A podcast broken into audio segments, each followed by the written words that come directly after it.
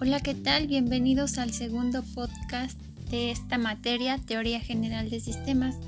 Mi nombre es Carmen Berenice Guadarrama Escobar, soy licenciada en Pedagogía y maestrante en Ciencias de la Educación.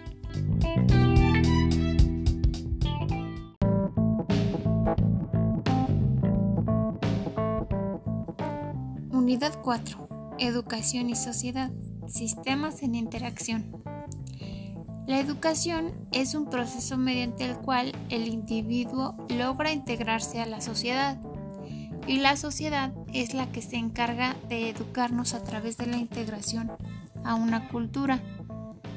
Considerando que la sociedad es toda clase y grado de relaciones que entran, los hombres, sean ellas organizadas o desorganizadas, directas o indirectas, conscientes o inconscientes de colaboración o antagonismo.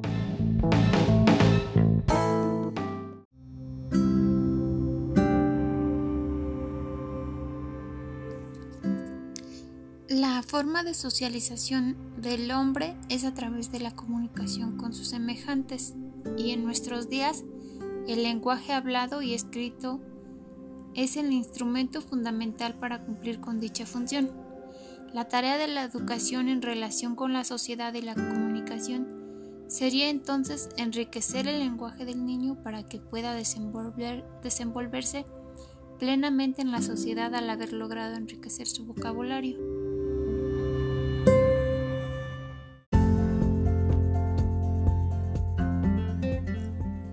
Como sabemos, la educación va de la mano con la evolución del ser humano ya que todas las sociedades, por más primitivas que sean, se apoyan en la enseñanza. Entonces podríamos asegurar que la educación asume su origen en las comunidades primitivas y el punto de referencia lo encontramos cuando el ser humano pasa de vivir un estilo de vida nómada a establecerse y ser sedentario, donde ya se beneficia de sus primeras labores como la caza y la pesca, la agricultura y la recolección de sus alimentos y sobre todo de su supervivencia.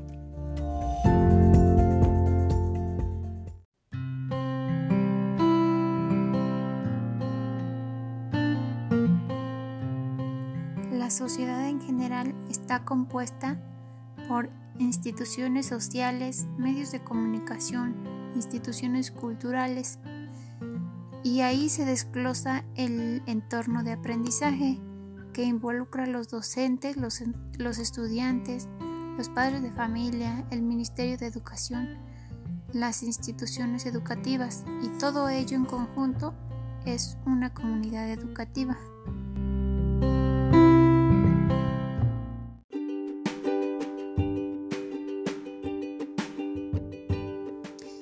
Información sin duda muy interesante.